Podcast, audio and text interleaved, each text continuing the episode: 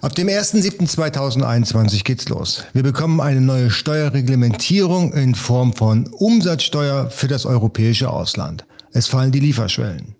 Und vor allen Dingen werden wir eine neue Möglichkeit haben, unsere Umsätze zu melden. Wie das genau funktioniert, erklärt uns der Christian Deak von DHW. Bleibt dran!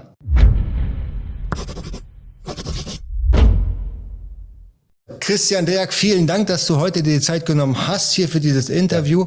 Ähm, sehr gespannt. Ich bin, es geht heute um OSS, also die Reglementierung, die ab dem 1.7.2021 in Kraft treten wird. Ja, und ja. da gehen wir heute genau ins Detail und zwar hands-on. Was genau ja. muss ich tun und wie funktioniert es? Ja, mal raus aus der Theorie, mal in die Praxis rein. Aber bevor wir da ins Thema einsteigen, magst du dich kurz einmal vorstellen?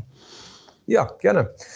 Mein Name ist Christian Deak, normalsterblicher Steuerberater, Vater von zwei Kindern, habe meine Kanzlei hier in Oberhausen.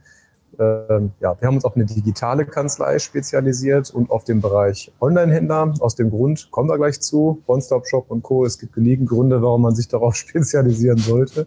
Ich bin selber Fachdozent für Digitalisierung, Studienleiter von, beim Fight, äh, habe jetzt einen eigenen ähm, einen eigenen Studiengang rausgebracht für Steuerberater, nennt sich Tech Specialist E-Commerce, weil der Bereich einfach immer umfassender und, und ja, unglaublicher eigentlich wird. Aber das wird die Kurzfassung. Ich glaube, wir gehen dann, glaube ich, eher in, in das Fachliche mit dir jetzt rein. Richtig, ganz genau, sehr schön. Also du bist ansässig in Oberhausen, Nordrhein-Westfalen. Genau. Ist gar nicht so weit von mir, stelle ich gerade fest. Das sind tatsächlich nur irgendwie, na, ich würde sagen, 150 Kilometer. Ah ja, Deutschland. Ja, hör mal, du bist herzlich eingeladen. Also äh, genau, also die DHW sitzt direkt neben dem Zentrum. Äh, das heißt, äh, wir haben ja auch mehrere E-Scooter äh, hier im Erdgeschoss stehen und da düsen wir dann im Sommer, jetzt wird es ja bald wieder gehen, auch mal schön auf ein, auf ein kühles Blondes rüber. Also bist herzlich willkommen, jederzeit. Sehr schön. Da, also beim kühlen Blonden, da kann ich dann, glaube ich, nie Nein sagen. Ne? Alright. Ähm, OSS, das große Thema, was jetzt alle beschäftigt. Das ja. ist fünf vor zwölf, ja, eigentlich ist es schon drei vor zwölf, ja, und ähm, ja. Äh, viele Händler, mit denen ich spreche, die sind null darauf vorbereitet. Die wissen überhaupt nicht, was das heißt und wie es funktioniert. Und da gibt es ja so einige Sonderfälle und ja, ich sag mal, Möglichkeiten, das zu gestalten. Das würde ich ganz gerne heute mit dir durchgehen. Was grundsätzlich grundsätzlich bedeutet eigentlich jetzt die Umstellung auf One-Stop-Shop? Das ist ab 1.7. Okay. ja, ähm, ja verpflichtend für alle. Ja, genau. Ähm, mhm. Äh, und vielleicht das Wichtigste, wir haben über Hands-on geredet. Äh, Im Zweifelsfall meldet euch bitte dafür an. Das ist schon mal das erst Wichtige, weil ihr könnt es nicht nachmelden. Da kommen wir aber gleich noch zu. Also vielleicht einmal grundsätzlich, was soll die Regelung? Da kann man, weil wir kommen ja hinterher auch dazu, für wen ist es gut und für wen ist es äh, weniger gut. Die Umsatzsteuer und die EU, ne, das sind zwei dicke Freunde und ähm, hat einfach den Hintergrund, man versucht halt einen einheitlichen Binnenmarkt zu schaffen. Warum? Ja, gut, liegt an unserer kriegerischen Vergangenheit Europas, dass man versucht, zumindest darüber halt ähm, einen Konsens zu erreichen. Und das hat jetzt sehr viele Jahre gedauert. Also es, zuerst mal sind die Grenzen weggefallen und jetzt natürlich durch One-Stop-Shop, Warenverkehrsfreiheit etc. pp. soll hier eine Art von Einheitlichkeit eines, eines Marktraums äh, geschaffen werden. Ähm, Hintergrund ist der, die deutsche Umsatzsteuer ist übrigens genauso wie alle anderen Umsatzsteuergesetze eines jeweiligen EU-Landes, die sind miteinander harmonisiert. Deswegen kann ich sagen, wenn die deutsche Umsatzsteuer so funktioniert, funktioniert auch eine spanische, italienische äh, gleich. Vielleicht nicht in dem gleichen Paragraphen normiert, aber im Endeffekt bedeutet es das Gleiche. Was, was passiert hier? Die Umsatzsteuer kennt nur sonstige Dienstleistungen oder Waren.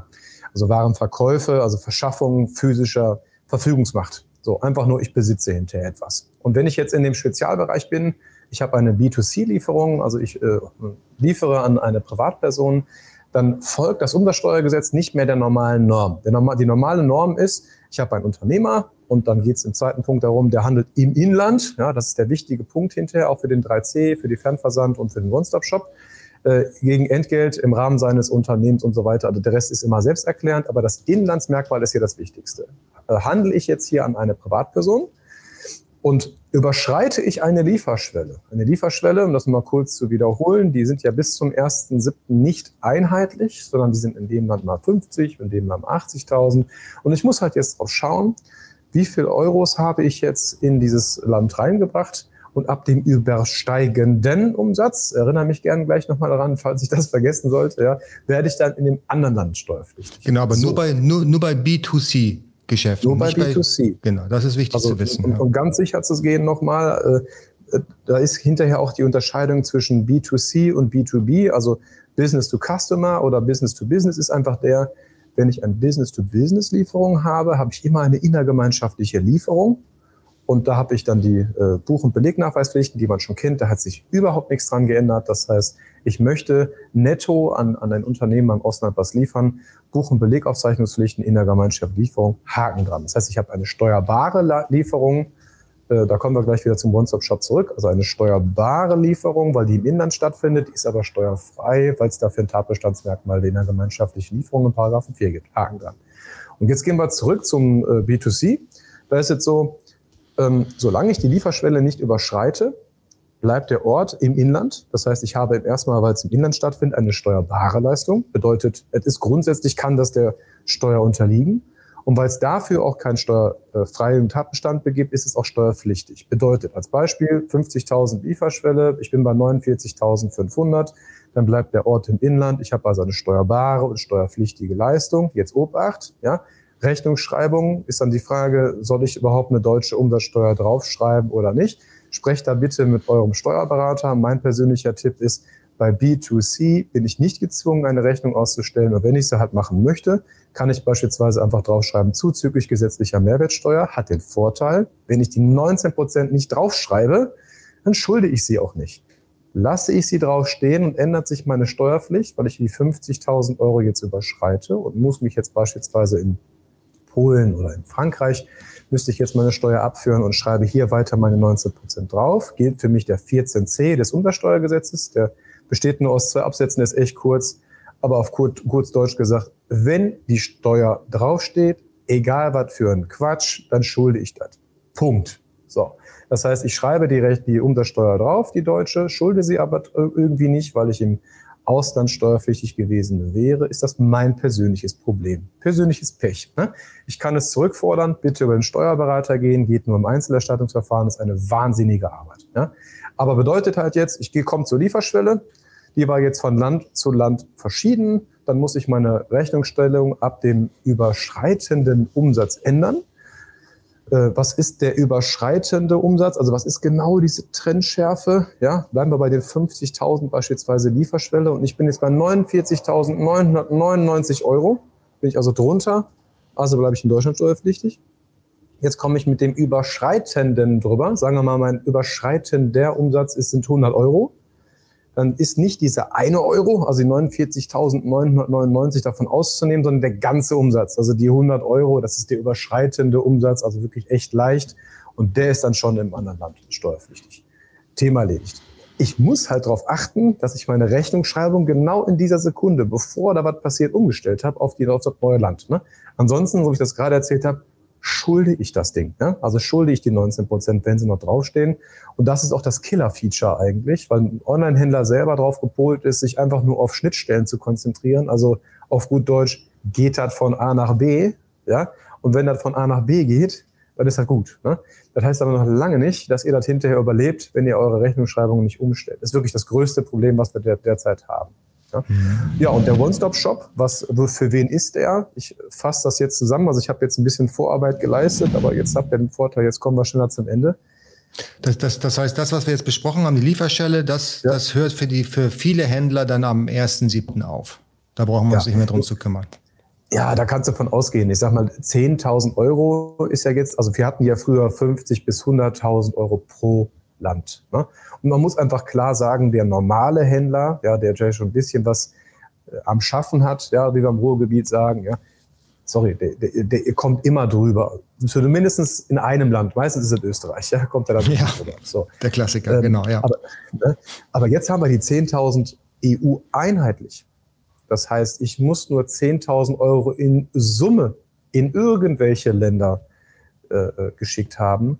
Und dann reiße ich die EU-weite Lieferschwelle. Das heißt als Beispiel 5000 nach Holland, 2000 nach Spanien, bin ich dann bald bei sieben und dann habe ich meinetwegen nochmal 6000 ein anderes, dann überschreite ich das in Summe und muss jetzt in jedem Land meine Steuer abführen. Ne? Also nicht nur pro Land ja. bezogen, sondern in jedem. Super Punkt. Da sind die größten Missverständnisse tatsächlich, was du jetzt sagst. Äh, da wird nämlich dann, ich habe das schon so häufig gehört, die Variante, ich muss ja nur in einem Land 10.000 reißen, ja. dann muss ich in diesem einen Land USS anwenden, der Nein. Rest läuft ganz normal weiter. Und das ist ganz eben genau. nicht so. Ja, also alle genau europäischen Mitgliedschaften sind als ein Land zu sehen, maximal 10.000 und ich muss in jedem einzelnen Land dann, wenn ich irgendwo gerissen habe, muss ich in jedem einzelnen Land was an, äh, über USS melden. Ganz genau. Das hört sich ja im ersten, im ersten Schritt so jetzt unheimlich kompliziert an, weil ja. Status quo ist ja der, ich muss mich in jedem Land einzeln registrieren, brauche dann also einen Kollegen von meiner Zunft, einen Steuerberater, ja, das ist dann, oder jemand, der nur da hinten meldet, das sind dann auch wieder mal 1000, 2000 Euro pro Land pro Jahr, ähm, plus monatliche Meldung vielleicht. Ich bin da jetzt nicht sicher, aber so ungefähr die Range wird jetzt sein, wäre ja, ja ziemlich teuer. Ne? Und man muss zusätzlich noch gucken, dass die sonstigen Leistungen da ja auch noch reinzählen. Ne? Das heißt, wenn ich zusätzlich noch elektronische Dienstleistungen erbringe oder, oder Apps verkaufe oder, oder Programme oder was auch immer, ähm, dann muss ich halt gucken. Ja? Also wie gesagt, das Umsatzsteuergesetz kennt dann jetzt nur noch einen Pot. Das heißt, ich komme schnell drüber. Das heißt, ich muss ganz ehrlich sagen, ich würde meinen Kunden sagen, wenn die, auf, wenn die irgendeine Lieferschwelle im Jahr 2020 gerissen haben, dann ist für mich völlig klar, dass die ab 1.7 diesen Jahres auch OSS pflichtig werden, also dass die definitiv in, in, in, sich für den OSS melden sollten. Und da ist jetzt der wichtigste Punkt an euch alle, ihr müsst euch bis Ende Juni beim MeinBob, so nennt sich das, registriert haben, damit ihr für das Folgequartal, denn die Umsätze für den One-Stop-Shop äh, werden immer pro Quartal abgerechnet und ihr müsst im Vorfeld schon dort registriert sein, damit ihr im nächsten Quartal äh, dort überhaupt das Recht habt, eure Umsätze dorthin zu bringen. Ne? Macht ihr das nicht, ähm, verpennt auf gut Deutsch gesagt die, die, diese Schwelle, ja, ist das nächste Quartal für euch Geschichte. Das, ne? Also dann dürft ihr das nicht darüber liefern, äh, laufen lassen. Und dann bedeutet das, ihr müsst gucken, wie ihr die 5 Euro oder die 7,50 Euro oder was, ja, in dem einzelnen Land äh, abgeben könnt. Und da muss man einfach sagen, das ist echt kompliziert. Also das wäre dann, ähm, wenn, wenn, wenn man, wenn man das, wenn man den jetzt nicht mitzieht, schlimm, ja, weil man jetzt noch mehr Länder hat als jemals zuvor, in denen man was abgeben muss. Durch den One-Stop-Shop wird es aber auf der anderen Seite extremst leicht für den reinen Fernversandhändler, also aus Deutschland in die EU ohne Zwischenlagerung, also direkt rüber, ja, und dann auch bitte immer an Privatpersonen. Sprich, kommt da eine Umsatzsteuer-ID um die Ecke, seid ihr da raus. Ne? Also immer nur B2C, und halt direkter Fernversand. Dann ist der One-Stop-Shop auch gut. Äh, gemeldet wird das ähm, über Saluis. Ne? Das ist ein zentral, zentrales Finanzamt, was dafür auserkoren wurde. Das war beim, beim MOS, bei dem Vorgänger. Aus dem MOS wird jetzt der One-Stop-Shop, der große. Ne? Also jetzt immer noch alles das Gleiche. Da wird eine Datei hin, hin, hingepackt. Das kann entweder, könnt entweder ihr machen oder der Steuerberater. Ihr könnt euch da einfach absprechen. Und dann wird von dort aus das Geld äh, verteilt. Ähm, die Regelmäßigkeit ist übrigens hier eine ganz andere als bei der Umsatzsteuervoranmeldung, die man so kennt. Es gibt ja auch keine Fristverlängerung und nichts. Ja, es wird immer bis zum 20. Tag des Ablaufs eines jeweiligen Quartals muss es gemeldet. Und jetzt das Wichtigste und auch bezahlt worden sein. So. Und da muss man sagen, hier wird es kein Lastschriftverfahren geben. Ich habe heute Morgen nochmal auf dem BZSC nachgeschaut. Es wird kein Lastschrifteinzug geben. Warum auch immer zum jetzigen Zeitpunkt. Das heißt, ihr müsst gucken, dass ihr das Geld bis zum 20. des äh, nach Quartalsende auf das jeweilige Konto überwiesen habt. Also September, August, äh, Quatsch, Entschuldigung, Juli, August, September muss also gemeldet werden bis zum 20.10. Äh, und auch bezahlt worden sein. Also ihr solltet dann fünf Tage vorher auf jeden Fall schon mal die Überweisung anstoßen, damit es auch pünktlich an dem Tag drauf ist. Ähm, das bedeutet aber, dass ich das ja durch meine Software ziemlich gut und granular aufgearbeitet haben muss, weil ja. der, der Steuersatz wird dann ja immer in dem jeweiligen Land dann zu zahlen sein. Das bedeutet dann, Exakt. in Polen sind 23 Prozent Mehrwertsteuer, glaube ich, ja. in, Deut in äh, Niederlande 21. Also das heißt, ich muss, ich muss schon genau wissen, wohin ich liefere und ich muss auch dann wahrscheinlich in dem Falle auch meinen, den Steuersatz schon vorgeben in diesem Datensatz, den ich da übermittle. Ja, ist ein wichtiger Punkt. Also der Steuerpflichtige selber ist dazu äh, veranlagt, also dazu verpflichtet, äh, über sich, über seine eigenen Steuersätze im Vorfeld im Klaren zu sein. Und man muss echt sagen, das ist recht lustig, ja. Jedes Jahr ähm, äh, man kann darüber ja teilweise auch nur noch lachen. Also ich würde euch empfehlen, nehmt, nehmt das Ding halt ernst, weil es ist für euch im ersten Schritt eine, also nicht nur eine organisatorische Erleichterung, ja, wenn ihr ein reiner Fernversandhändler seid, ist das wirklich super. Auch kostentechnisch, ihr braucht dann halt keine Registrierung mehr ne, in anderen Ländern. Kommen wir gleich noch zu, ähm, wer das denn noch so braucht und ob die Welt immer schwarz oder weiß ist. Aber diese, diese Form des, äh, äh diese Form der, der Online-Händler, die werden dann damit quasi durch. Ja?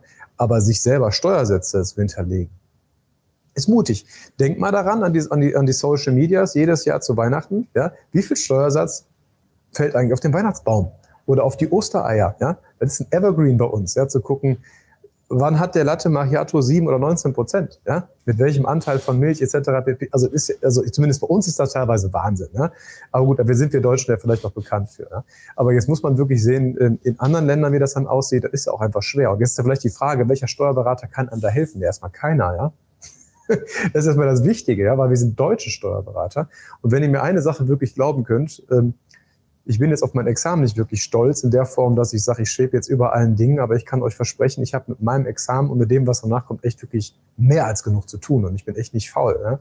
Das heißt also, mich aber noch in andere Länder mal eben reinzudenken, ist fast ein Ding der Unmöglichkeit. Das heißt, da muss man wirklich mal schauen, wenn es dann halt irgendwelche unklaren Dinge gibt, dass man sich zusätzlich vielleicht noch Hilfe holt. Und die, im klassischen Fall findet man die nur im Konzern mit Leuten, die den ganzen Tag dann nichts anderes machen, als nur Steuersätze rauszu, rauszusuchen in Graugebieten. Und das wird dann auch wahrscheinlich einmalig Geld kosten, wenn man dann halt so ein, so ja. ein Problemfall in der Mitte hat. Ja, also du meinst jetzt den reduzierten Steuersatz für Lebensmittel zum Beispiel in Deutschland sind, glaube ich, sieben Prozent ja. und ist eben Latte Macchiato, was hier für sieben Prozent verkauft wird, wenn es ist, ich habe keine Ahnung, ist es dann in den ja, Niederlanden genauso zu sehen, ne? Ja, genau, genau. Ja, und ist genau. das eine verbrauchssteuerpflichtige Ware, wäre dann das nächste, kommt der 3c des Umsatzsteuergesetzes da überhaupt rein? Ne? Äh, also so als, äh, als Klassikerbeispiel, ja, verbrauchssteuerpflichtige Ware steht in 3c, also wir, wir befinden uns im 3c, ja, den kann man so nachlesen, die ersten paar Absätze wird man noch kaum verstehen, da muss man sich einen bei trinken und den dreimal lesen und irgendwann denkt man sich, naja, ich weiß zumindest, was da am Ende rauskommen soll, also ich habe das Gesetz einigermaßen verstanden. Da steht ganz am Ende drin, das gilt übrigens alles nicht für neue Fahrzeuge und verbrauchssteuerpflichtige Ware. Denke ich, ja, hey, was ist das denn? Ja, gut, dann guckt man in den 1a rein, warum auch immer da was drin steht. Da steht dann, was eine verbrauchssteuerpflichtige Ware ist. Da steht dann beispielsweise Kaffee drin. Mhm. Okay, denkt man sich, ja gut, dann ist Kaffee jetzt wiederum raus. Ne? Nee, Kaffee hat dann wiederum im Umsatzsteuererlass doch eine Sonderwirkung, ja, dass die verbrauchssteuerpflichtige Ware auch für den 3C nicht auf Kaffee anzuwenden ist. Ja? Das ist also, naja, also wer Asterix und Obelix kennt und das mit dem Passierschein A und B, da sind wir. Ne? Also das ist genau das. ja. okay, gut, alles klar. Aber die allermeisten äh, der Zuschauer jetzt hier werden wahrscheinlich ganz normal ihre 19% Standardsteuersätze haben, dann auch ja. in allen anderen Ländern. Ne? Also der die Powerbank verkauft, der muss nun mal den Regelsteuersatz bezahlen. In, ja. in allen Ländern, da gibt es, glaube ich, nirgendwo eine, eine ähm, einen reduzierten Steuersatz, der anzuwenden ist. Aber das ist schon mal sehr, sehr spannend. Das heißt also, ich muss meine Steuersätze kennen. Die Steuersätze für jeden Geschäftsvorfall müssen entsprechend ausgewiesen sein. Und ähm, das mache ich dann äh, ideal typischerweise nicht per Hand. Das heißt, ich gucke mir nicht alle Länder an, wo ich geliefert habe und trage dann jedes Mal dann irgendwie den Steuersatz ein, sondern der beste Fall wäre ja, dass ich eine Software habe, die das perfekt aufarbeitet für mich. Ja, da, da vielleicht ein Hinweis von meiner Seite. Also ich bin ein mhm. totaler Fan von IT. Also in meiner Kanzlei beispielsweise wirst du auch kaum mehr Schränke finden. Ich mag das wirklich papierlos zu arbeiten, aber ähm, so, ein Problem, was sich äh, gerade bei Online-Händlern oder bei Leuten, sage ich mal, die digitale Kurse oder so verkaufen, ähm, achtet darauf, am Ende des Tages die Haftungsfrage eine ganz eindeutige. Das heißt, nur weil das durch ein Programm durchgeht, heißt das nicht, dass das richtig ist. Äh, ich gebe euch mal ein klassisches Beispiel. Ähm, das ist noch gar nichts Kompliziertes. Ihr brecht jetzt die Lieferschwelle und habt im Hintergrund ein rechnungsschreibendes Programm. Zum Beispiel ein Baby oder ein EasyBill oder ein Fastbill oder ein LexOffice. Irgendein Tool, was für euch schön verlässlich, das klappt auch super, ja, die Rechnung schreibt. So. Und jetzt ändert sich das mit der Lieferschwelle und es hätte ein anderer Umsatzsteuersatz draufstehen müssen. Ja? Ihr werdet weiterhin die 19% schulden. Das Programm weiß das nicht. Ja? Oder sagen wir mal, die 19% an sich sind falsch. Die werden durch ein Vorsystem vorgegeben. Und das Programm übernimmt diese 90 Prozent einfach nur. Wer hat denn einen Fehler gemacht? Und dann die Lösung ist bestimmt nicht der Steuerberater. Denn eine Sache ist ganz klar, äh, nicht weil wir uns da rausreden wollen. Im Gegensatz zu früher äh, wo man jedes Belegbild einzeln noch sich angeschaut hat. Früher hatte man nämlich kein Belegbild. Man hatte die ausgedruckte Rechnung, hatte die vor sich. Und da war im Regelfall auch klar erkenntlich, was ist da überhaupt passiert. So. Und jetzt nehmen wir mal unseren Standard-Online-Händler, ja, der irgendwie so eine, ja, so irgendwie zwischen 250 bis 500.000 Rechnungen pro Monat hat. Keine Chance, ja, sich diese, also erstmal bekommen wir diese Belegbilder gar nicht mehr, weil wir die ausgestellt haben. Das ist der erste Punkt, weil sonst muss man nämlich bei der Belegsicherung hinterher nochmal am Ende des, äh, der Berufslaufbahn quasi einen Kleinwagen einlösen, nur um diese ganzen Belege nochmal bei uns zu sichern, die wir dann eh nicht brauchen. Äh, das heißt aber, man kann sich dieser, dieser Masse in dem Punkt auch gar nicht stellen. Das heißt, die Sachen werden eingespielt, man sieht nicht, was ist da los und es recht nicht, ist der Steuersatz da richtig oder nicht. Ja? Und meines Erachtens ist das, das eines, der, eines der größten Probleme. Ähm, eine Software an sich, ja, die wirbt dann damit, hey, ich kann das alles. Ähm, ein Steuerberater wirbt dann damit, hey, ich bin digital und arbeitet in Wahrheit eigentlich nur mit einem WLAN im Laptop, also mit dem Laptop im WLAN so. Also hat also irgendwie, das ist ja eigentlich so der, der, der Status quo, ja, auch laut Statistik, dass nicht mal sieben Prozent aller deutschen Steuerberater fast 90 Prozent aller Online-Mandate vereinen. Und bei 80.000 Steuerberatern kann man sich vorstellen, das sind echt nicht viele. Und auf Online-Handel ich kenne, sag mal, die fünf bis zehn in Summe. Man kennt sich untereinander, mehr ist es nicht. Ja? Ähm, da beißt sich das dann. Ja? Es wird, also dem Kunden wird versprochen, es läuft alles automatisch durch die Software. So, äh, der, der, der Steuerberater gibt dann den, den Input, ich arbeite digital. So, und dann hat der Kunde den Transferbogen, okay, dann, dann bin ich ja doppelt abgesichert.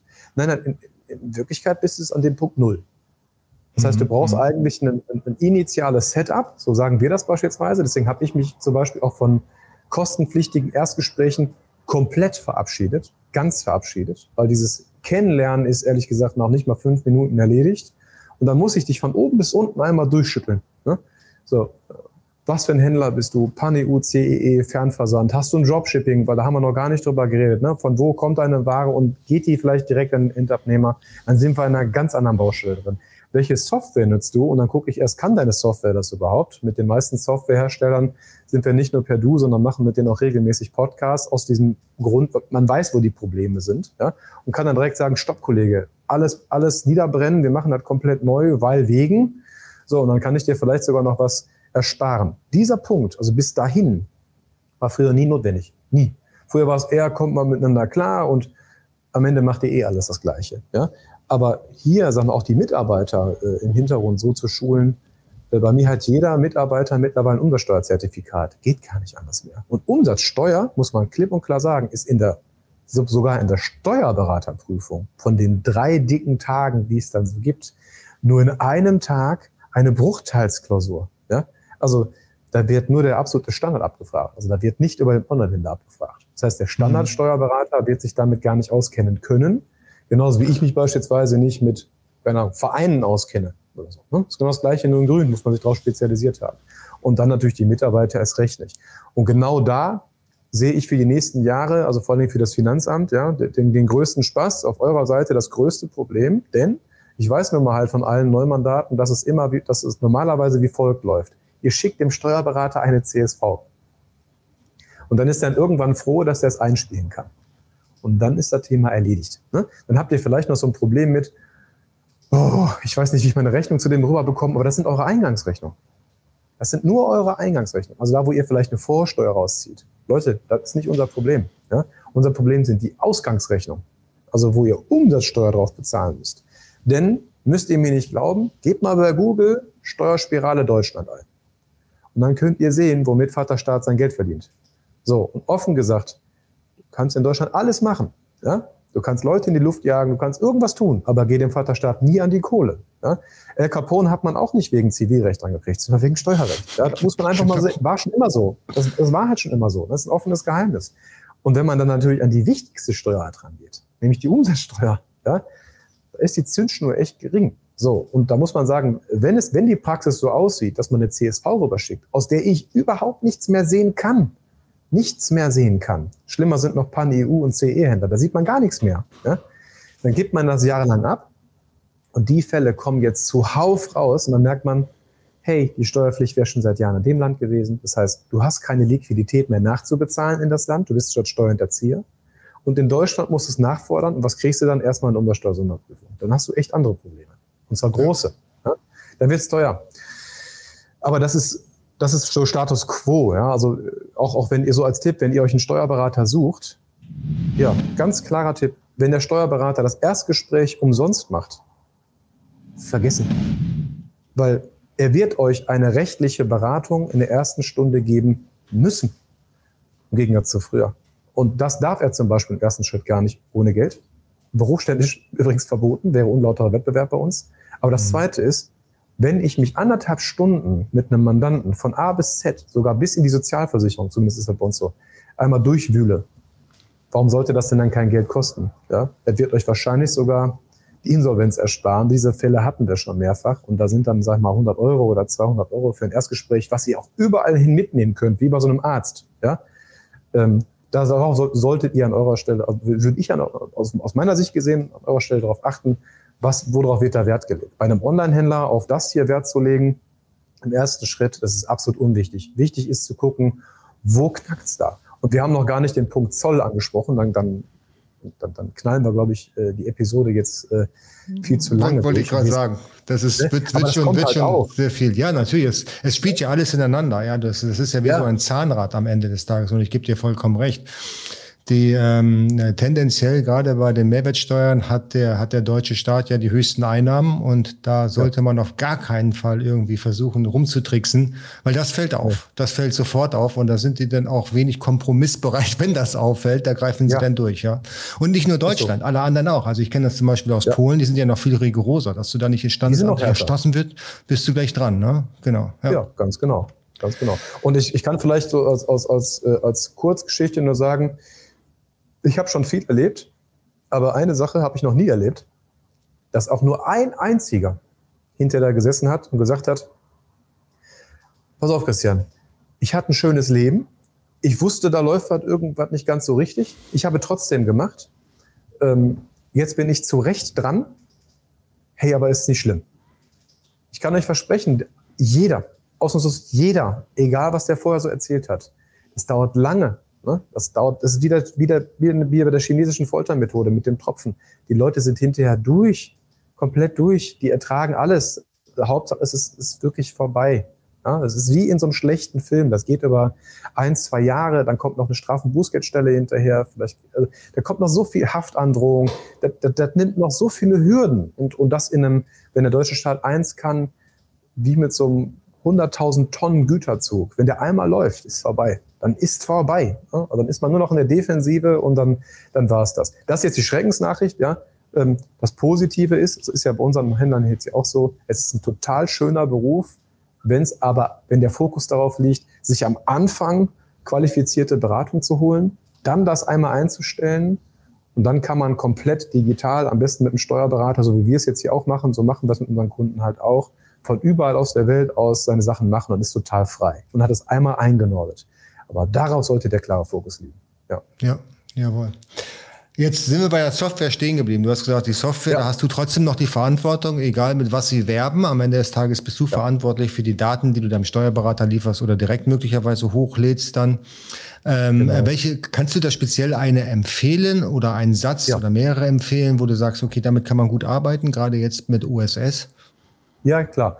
Also wir haben uns, ähm, es gibt eine Menge, also wenn ich die jetzt nicht aufliste, äh, dann liegt es vielleicht nicht daran, dass, dass die jetzt schlecht sind oder so. Also wir haben sehr gute Erfahrungen mit, gerade mit Textu gemacht zum Beispiel. Also ich habe mit, äh, mit den Jungs äh, von, von Textu, also an der Stelle auch schöne Grüße an Dr. Roger Gutmann, mit dem ich sehr gut verstehe, äh, auch ein, ein Seminar ausgearbeitet. Also die Jungs sind äh, fachlich wirklich fit ähm, da muss man halt momentan ein bisschen darauf achten, Textu kann halt nicht alle Shop-Systeme ab, abgreifen und auch nicht alle Länder. Da werden die, glaube ich, im Laufe dieses Jahres irgendwann zu kommen. Aber das heißt, momentan ist die Restriktion halt zu gucken, ähm, können die alle Shop-Systeme und können die alle Länder abdecken. Ja? Aus unserer Sicht gesehen, Deutschland, EU, würde ich sagen, Textu, Haken dran. Ja? Dann hast du den Vorteil, also auch was One-Stop-Shop jetzt anbelangt, die generieren schon die Datei, die hinterher für den One-Stop-Shop auch abgegeben werden kann. Also die registrieren euch nicht. Ne? Da braucht ihr eine Elster-Datei, also entweder über einen Steuerberater oder bei euch selbst.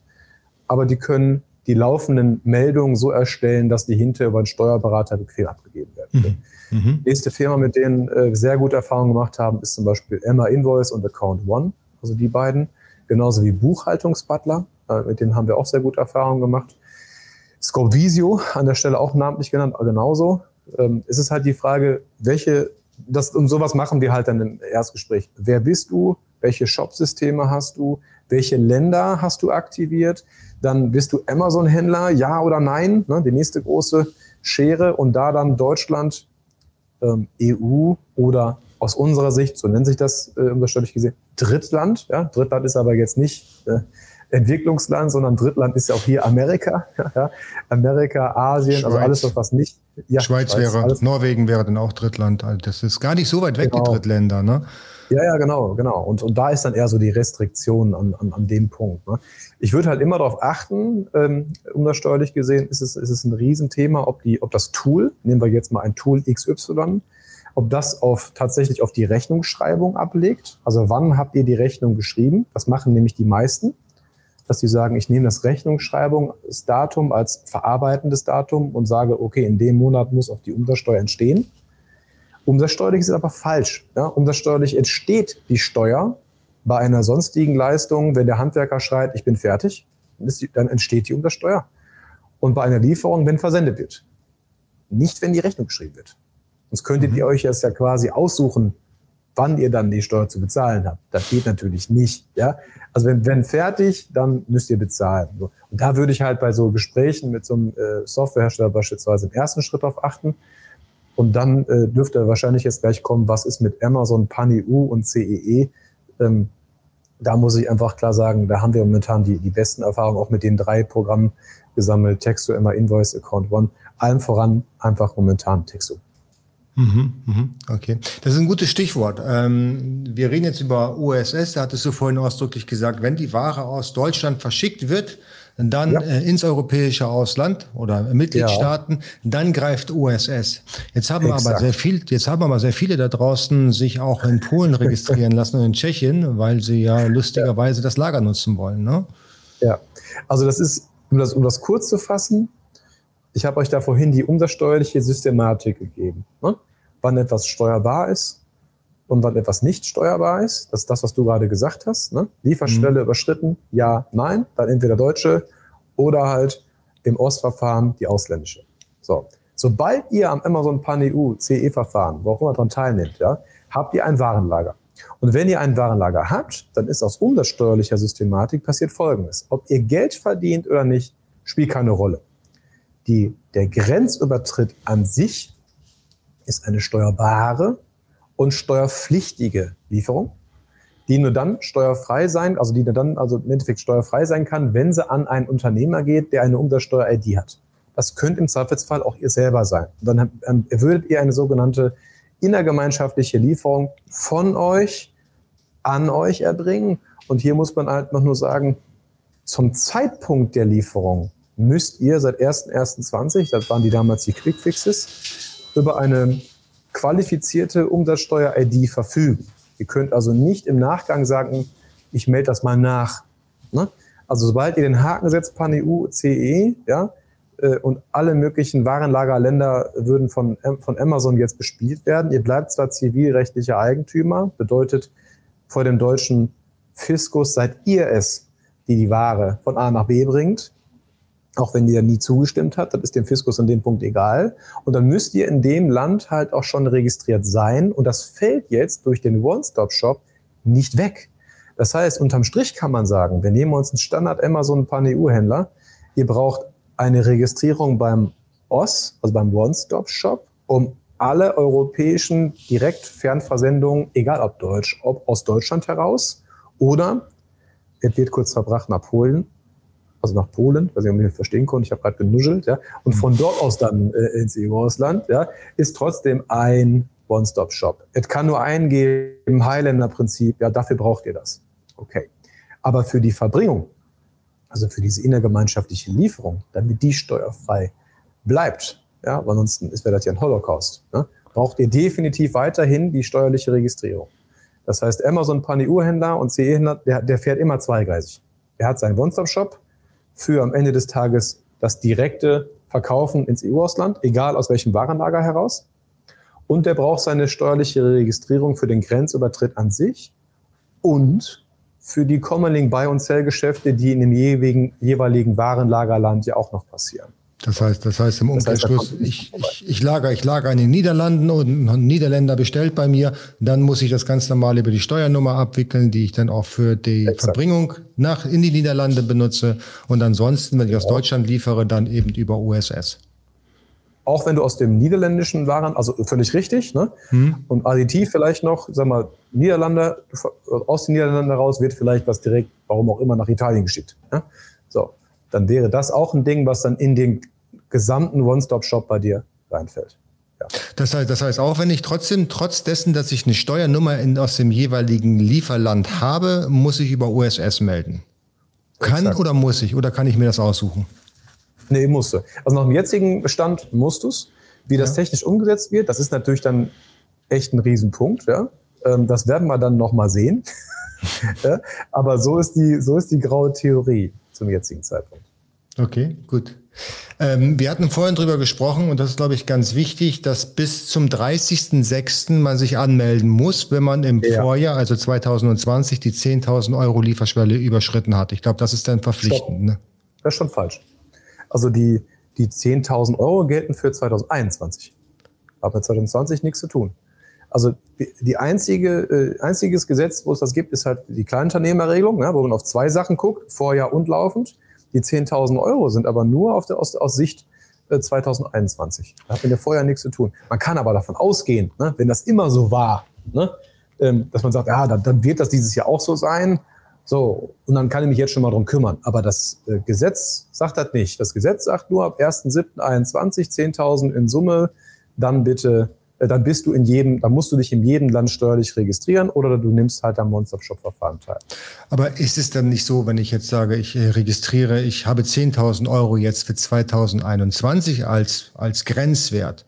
Das ist ja, nur das halbe Jahr, was berücksichtigt wird. Wird nicht zeitanteilig. Es gibt keine zeitanteilige. Das heißt auf gut Deutsch gesagt, du kommst da fast immer rein.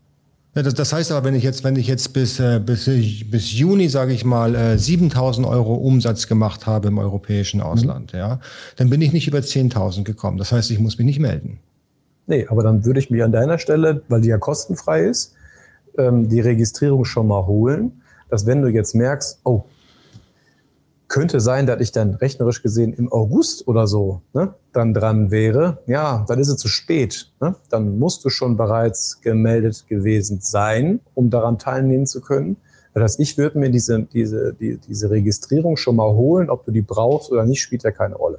Hasse, ist kostenfrei, holen. Und wenn du dann drüber kommst, also wenn du jetzt merkst, Ende Juli, okay, ich komme drüber, Anfang August, ich muss loslegen, ja, dann machst du es halt. Ne? Weil du die Registrierung schon hast. Ist also nicht an den 1.7. gebunden. Du kannst dann ja loslegen, wann du willst, oder auch wenn es jetzt im November erst wäre, ist ja geil. Okay, das, das ist ein wichtiger Punkt, ja. Also ich ja. habe das, ich habe das tatsächlich jetzt lustigerweise auch von einem anderen Steuerberater gehört, der gesagt hat, also alle, die über 2020 10.000 Euro überschritten haben, sind verpflichtenderweise dabei und müssen sich anmelden. Ja, ja. das, das ist wirklich lustig, weil das, das ist tatsächlich so eine Geschichte, das gibt sehr viel Verwirrung. Ne? Aber grundsätzlich, ja. ich gebe dir recht, wenn ich, wenn ich da an der Grenze dran bin und möglicherweise die Grenze dann tatsächlich überschreite, behindert mich dran, das einfach anzumelden. Ja, Kostet ja nichts. Wir, wir, du hattest ja am Anfang darum gebeten, hands-on. Ne? Also ja. ähm, ich persönlich würde, das ist die reine Praktikerlösung, einfach machen. Einfach drauf, genau. einfach tun. Wer weiß, ja. wie sich das entwickelt. Ne? Dahinter stehst du da. Am besten, sag ich mal, stehst du da im Juli, August, September. So, ähm, ja, schwierig. Es hat Quartal schon fast abgelaufen, für das du im Vorquartal schon hättest registriert sein müssen. Einfach ja. machen. Mit dem Vorjahr hat das überhaupt nichts zu tun. Man kann halt nur sagen, wenn man davon ausgeht, weil es schon immer so gewesen ist, ja, dann werde ich auch ab dem 1.7. Aber das Gesetz kennt das nicht an dem Punkt. Ne? Es spielt für mich am Ende des Tages aber auch keine Rolle. Ich sage immer so, ob ich links rum um, um, um Baum rumgehe oder rechts rum, spielt ja keine Rolle. Ihr könnt euch merken, okay, habe ich die 10.000 Euro in Summe wahrscheinlich überschritten, EU-weit, ja, dann melde dich einfach an. Einfach anmelden und lass es liegen und im Zweifelsfall kannst du es nutzen. Achtet nur bitte in dem Moment, wo es dann umschwenkt, zwingend auf eure Rechnungsschreibung. Ne? Das ist das, das, das zweite Hands-on. Also achtet darauf, dass die Rechnungsschreibung hier automatisiert umgestellt wird. Ansonsten schuldet ihr die. 19 Prozent, die weiterhin draufstehen. Genau, genau, das ist, das ist ganz wichtig. Das, äh, das ist auch etwas, was, all, was ganz, ganz viele vergessen tatsächlich, dass sie ja. sagen, es läuft einfach, ich melde es dann einfach mal, aber dass eben die Rechnungsstellung problematisch ist an der Stelle, da denkt halt keiner dran. Ne? Ja, und ich sag mal, vielleicht so ein Ding aus der Praxis, ja, was, was gerne mal passiert ist, du hast, sag ich jetzt mal, ein verarbeitendes System wie Textu zum Beispiel. Ja? Mhm. Ein Textu selber schreibt die Daten direkt so um, wie sie richtig sind. So. Und du hast eine Einzelaufzeichnungspflicht, die steht mittlerweile in der Abgabenordnung drin. Äh, früher äh, hat man das irgendwie nur so gemauschelt auf gut Deutsch, stand nicht im Gesetz, es steht aber drin. Du musst einzeln aufzeichnen. Die Frage ist nur, wo. Und bei uns Steuerberatern wirst du hoffentlich nicht einzeln aufzeichnen, weil wenn du ein großer bist, bis du die Daten bei uns eingespielt hast, können wir den Laden so am Tag einmal abschließen. Das haben wir hier relativ häufig. Ja? So. Deswegen werden kumulierte Daten übergeben. Es ist nämlich nicht wichtig, ob du im Hauptsystem, aus unserer Sicht gesehen Datev, oder im Vorsystem oder in so einem Nebensystem, das ist gar nicht hierarchisch bezogen, äh, wie in dem Text du deine Einzelumsätze zeigen kannst. So. Wenn du jetzt halt einen Prüfer hast, der sagt, okay, ich hätte ganz gerne das rechnungsschreibende Programm auch noch gesehen, weil das auch noch zu meinem Vorsystem gehört, dann hast du da das Problem. Ne? Also dann würde ja. man sehen, wo was draufsteht. Das heißt, ich würde, das meine ich mit rechtssicherem Setup, ich würde alle drei Monate einmal draufkloppen und gucken, passt das, passt das, passt das. Bevor man loslegt, erstmal sind alle miteinander verbunden, wir haben alle die richtigen Daten eingestellt. Ähm, ja, und dann würde ich wie gesagt, alle drei Monate zumindest eine Summenprüfung machen. Ne? Ich sag mal, beim, mhm. Bei dem Verschicken in Warenlagerländern muss man sich die einzelnen Exporte anschauen, ja, die dann beispielsweise ein, ein Text du jetzt dann so, so mitgibt, dass du halt siehst, wie viel sind es dann da gewesen und müsstest die dann in der Buchhaltung mit dem Steuerberater kontrollieren. Das heißt, man muss einfach mehr Wert darauf legen, die Datenströme an sich im Überblick zu haben. Ja. Ja. Ähm, die Anmeldung dieser die, beim OSS, wer macht das? Macht das der Steuerberater oder muss ich das selber machen oder wie funktioniert das?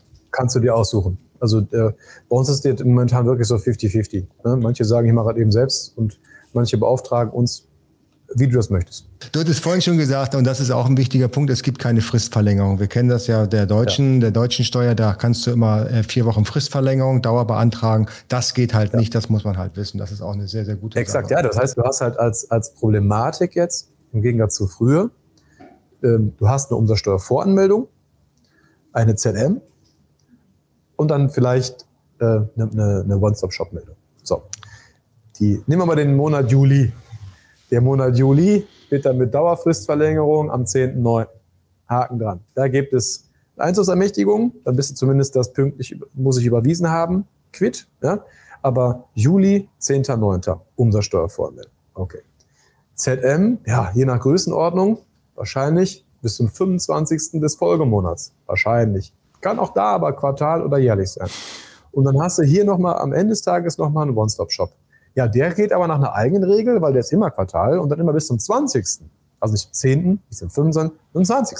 Ja? Also man sieht, da hat sich ein Praktiker wirklich richtig Gedanken gemacht, das ja. richtig schön zu verleichtern. Ne? Weil eigentlich wäre es ja super, Umsatzsteuervoranmeldung, ZM, One-Stop-Shop, mit einem Klick an einem Tag weg. Zack, wäre doch super. Ne? Ähm, und das muss man sagen, diese Differenzierung von den Meldungen hat es früher nie gegeben bei, bei, anderen, Berufs-, bei anderen Berufsständen. Ne? Da fängt es beispielsweise schon an. Und diese Kontrolle mit Umsatzsteuer, wer muss wann, wie, wo, hat es auch nie gegeben. Ne? Das nochmal zum Thema, äh, ob alles wirklich so leicht wird. Hm. Naja, also zum Kontrollieren hinterher ja, ne? dann wird es leicht. Für den Finanzbeamten wird es leicht. In der Retro-Perspektive ist das immer leicht. Ja? Aber im Proaktiven nach vorne gehen, äh, ist es meines Erachtens nicht so. Und äh, allein schon dieses Auseinanderfallen, wenn man guckt, dass 60 Prozent der Hände halt über Amazon auch gehen, ja, wahrscheinlich sogar noch ein bisschen mehr, ich weiß es nicht, genau Zahlen sind jetzt unbekannt, aber ich meine, das sind 60 ungefähr. Bedeutet also, 33, also über, über 50 Prozent Marktanteil hat äh, Amazon ja. an, an, den ja. 53 Firmen. Ich habe es neulich noch gelesen, fand ich sehr interessant. Also mehr als jedes zweite Paket, was unterwegs ist im ja, E-Commerce, kommt von Amazon.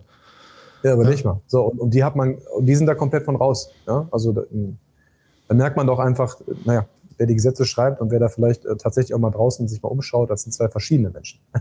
ja, definitiv, definitiv. Also sehr, sehr spannend. Also nochmal zusammengefasst, anmelden bis zum 30.06. am besten jetzt sofort. Ihr könnt Jawohl. euch selber anmelden, ihr könnt den Steuerberater ja. da mit beauftragen, wenn er das machen möchte. Softwaretechnisch bereitet euch bitte darauf vor. Schaut, dass eure Systeme gut miteinander harmonieren, dass sie zusammen arbeiten und dass ihr dann äh, vernünftig melden könnt ab dem 1.7. Ja, und denkt an eure Verfahrensdokumentation. Ne? Das ist nochmal ein ganz eigenes Thema. Das ist, das ist ein komplett eigenes Thema. Das, das ja. müssten wir mal in einem der nächsten Themen nochmal aufgreifen, ja. weil das ist ja auch ein, äh, eine, eine Geschichte, was man nicht vernachlässigen darf. Das wird ja dann auch kontrolliert werden. Ne? Und ja. das kann ja auch dazu führen, dass die Meldung beziehungsweise dass die Buchhaltung verworfen werden könnte, theoretisch. Und das ist ja unschön. Ich, ich äh, wollte dir jetzt gar nicht so den, den Ball so ins Tor schmeißen, dass wir noch wirklich so ein Riesenfeld aufmachen. Ähm, äh, aber vielleicht nur, nur damit man jetzt nicht sagt, der DEAG hat in dem Moment geschwiegen. Ähm, ja, also man muss da nur kurz unterscheiden. Schmeißt ihr eure Belege weg, ja oder nein? Ne? Also kleine oder große Verfahrensdokumentation. Ne? Äh, können wir gern aber noch mal äh, eine Folge darüber machen, weil das super spannend ist, gerade ja. für den Berufszweig an sich, pap komplett papierlos sein zu dürfen. Ja? Äh, und ob jeder, ausnahmslos jeder, und die Antwort ist ja, eine zumindest kleine Verfahrensdokumentation braucht, sobald er ein, ein, ein IT-System an sich benutzt, braucht ihr es eh, wäre ein dumm to fail, das nicht zu tun. Ja? Und da habt ihr schon den ersten Strike in der BP, am dem wird ihr noch nicht kaputt geprüft, aber am zweiten. Also warum solltet ihr den ersten schon mal schenken? Macht keinen Sinn. Aber wenn ihr jetzt halt am äh, One-Stop-Shop teilnehmt, denkt daran, das dann mit reinzunehmen. Ne? Also ja. welches Tool äh, wird noch verwendet, um monatlich was zu machen? Das muss da einfach drinstehen. Ja. Ja? Also wer, wer mehr dazu wissen möchte über die Verfahrensdokumentation, unten in den Kommentaren und sobald wir genügend positive Meldungen haben, äh, machen wir auf jeden Fall so ein Video, weil ich glaube, das ist super, super ja. spannend.